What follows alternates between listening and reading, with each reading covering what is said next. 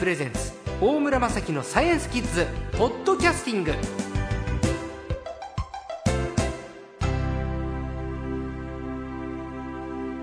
さあ今週のサイエンスコーチは略して最高は久しぶりの登場です。ワンアースの長谷川洋一さんです。こんにちは。こんにちは。あのワンアースってなってるけど長谷川洋一さんはこれまで何度も出ていただいたんだけど有人宇宙システムというねそこにいらっしゃって今度はワンアースという会社を立ち上げたということですか？はいそうです。もう宇宙の専門家で、はい、実はこの番組10年やってるんだけど最も出ていただいたえっ、と、ワンツーの方なんですよ。あ、ね、そうですか。寺門和夫さんと長谷川さんっていうね、はいはい、もう、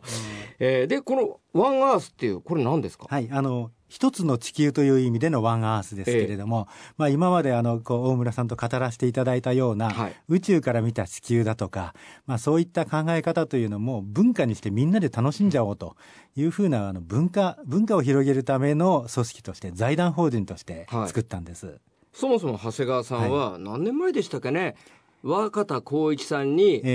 有名な日本のね、はい、各地の桜の種をスペースシャトルに乗っけてもらって、はい、宇宙を旅した桜を全国各地にね植えてそれが苗木として育っていく様を語っていただいたんですけど、えーえー、そうですね、その桜の木の長谷川洋一さんなんです。はい、そうです。宇宙桜の。宇宙桜ね。宇宙桜の。はい、で、これを今何、ワンアースで宇宙桜を展開してるわけですね。あ、その通りです。あの、実は、あの、皆様ご記憶に新しい、あの、2011年のですね、ええ、あの、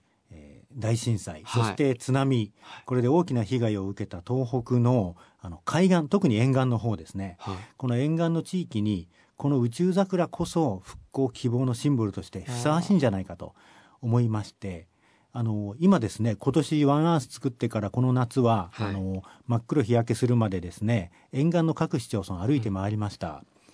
そして全部の市町村にお話をしたんですが、うん、この宇宙桜を市町村にお送りしてそして津波のシンボルですね。津波から逃げる避難のシンボルとして、ええ。植えましょうという話をしてるんです。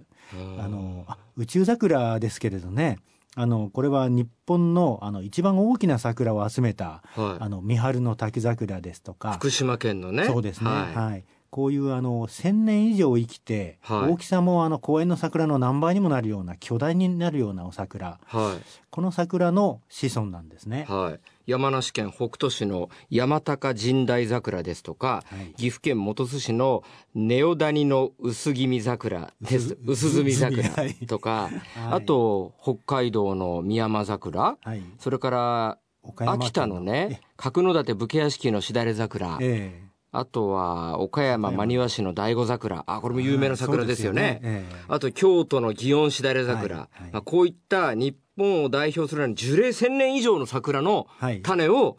宇宙を旅して、そうですね、若田光一さんが持ち帰ったものを、その子孫が今やっと苗になってきてるんですね。それでこれを植えておけば、あの、1000年以上生きますから、しかも大きくなりますから、はい次の津波が来ようがなんだろうがあそこまで逃げればいいんだと。いうふうな目印になりますよね。そうか。津波の到達地点、えー、今回15メートルとか言われてますけれど、えーえー、津波のここまで来たよっていう、あれ三陸の沿岸部に行くと、過去のあの昭和のね三陸の地震の津波とかあと明治の津波とかって、実は白いペンキで結構沿岸部にね印があったんですけど、えー、東日本大震災の後ってのはちょっと僕もよく分かってなかったけど、えー、じゃあそういう津波の最高到達点に宇宙桜を植えようっていう、えー、はい。すごい。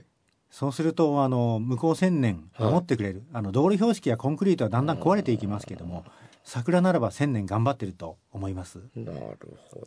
そうか。で結構今被災地行くと、えー、あの津波の被害に遭ったところに家が建ったりしてるじゃないですか。ああ、そうですね。かさ上げして今、うんはい、やろうとしてますけれどね、はい、かさ上げしてるところもあればしてないところもあって、えーね、かさ上げしてるところはまだ大丈夫だと思うんですけど、えー、元の暮らしに戻るの大丈夫かなと僕は心配しちゃったんですけれど、そう、ねえー、そういうところにこうシンボルとして桜を植えると。えーここまで逃げれば大丈夫とか、ね、忘れない。あの親から声伝わっていきますよね、はい、伝説が。え例えば岩手だったらどことか決まってるんですか、ええ、そうですね。あの、まあ、全部の市町村に植えるつもりですが、はい、あのまあ、例えばあの、まあ、釜石ですとか、はい、あのもう市を挙げてですねあの活動に入っていて、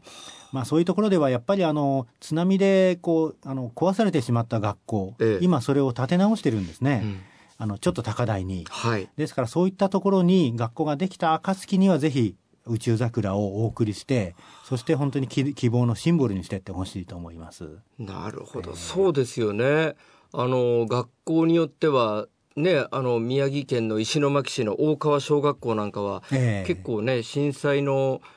まあ、取り壊しをめぐっていろいろ言われてますけれど、えー、まあ、残ってるものもありますけど、えー、でも子どもたち行けないじゃないですか、えー、でも復活してる学校もいくつかあって、じゃそういうところに希望の桜を植えるってことですか、そうですねそしたら学校の木になりますよね、シンボル。そうですね。また、できれば、あの、観光名所になるんじゃないかと思いますね。えー、あの、まあ、宇宙桜珍しいですし、えー、桜そのものが、あの、もともと素晴らしい桜ですので、それがまた観光ということでも、あの、復興のお手伝いになれたらと思っています。宇宙というと、今、国際宇宙ステーションに、由井公也さんが滞在してます。はい。由井さん初めての宇宙ですけど、いきなり5か月いるわけですよね。ええそうですね。まあ、結構酷じゃないですか、いきなり初めての宇宙。まあ、本人は大喜びのようですけれども、もともとあの、ゆいさんは、あの、パイロットですね、はい、航空自衛隊のパイロットだったので、え、あのまあ、戦闘機とかものすごいこうあの G というんですか、はい、重力かかりながらこういう訓練してた人だ人なので、はい、あの宇宙飛行士の訓練もなかなかあの楽々パスしたようですね。ええ、そして今はあの、まあ、彼あのいろいろツイッターですとか、はい、あのあの一生懸命こうあの発信してます、はい、でもそういったものを見ますと楽しんでるなという感じですね。そ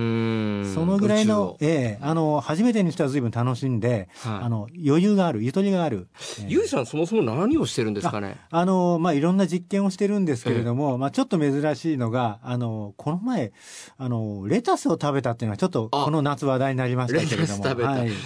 ああいう まああれは遊びじゃなくてですね、はい、実験なんですね。みんなで食べてましたね。そうですね、はい、でで実は驚くなかれ宇宙であの野菜を作って食べるというのは、うん、あの NASA は初めてやったんですね。それは日本の、えー、あの実験棟の希望で栽培したレタスなんですか、えっと、レレタスはですね、あの NASA のあの実験装置で作ったんですが、はい、日本が作ったわけじゃないんですが、はい、NASA の実験でやったのは初めて。それであの実はじゃ宇宙で野菜なんか食べてないのという話があるんですけどね。はい、あのロシアの人たちロシアの人たちって宇宙ステーションミールの時代から、はい、あの随分長いこと宇宙をやってますよね。そして、えー、その頃からですね実はあの野菜作って食べてたんです。でどんなものかっていうとあのミニトマトっていうんですか、チェリートマト、はい、それから水菜。から、まあ、そういったものを作って食べてやってたんですね。それから食べてはいないですけど稲とか麦、うん。うん。こんなものも宇宙で作っています。栽培してたんですか？稲麦を？穀物を？はい。はい、まあ、あの、それなんですが、NASA は実は今まであんまりやっていなかったそれで、なんでかって言ったらですね、宇宙で作ったものを食べて安全かどうかがよくわからないっていう、あの、ちょっとややこしい理由をつけてたんですよね。まあ、だけどレタスはレタスじゃないですか。いうことで、やっと許可が出たんです。へでもロシアミールだからじゃないですか？まあ、ミール、食事だからね、英語でね。ミール。だから早く開発してて、な、NASA はちょっとミールにあまり興味なかったっていう、東西冷戦時代をちょっと思い起こさせる感じ のオチがついたところでお時間ですか、はい、あら、あっという間ですね。いやいやいや、宇宙桜。はい、東北で。すごいな。じゃあまたちょっと来週も長谷川さんにお話を伺いたいと思います。あっという間にお時間来てしまいました。今週の最高はワンアースの長谷川洋一さんでした。どうもありがとうございました。ありがとうございました。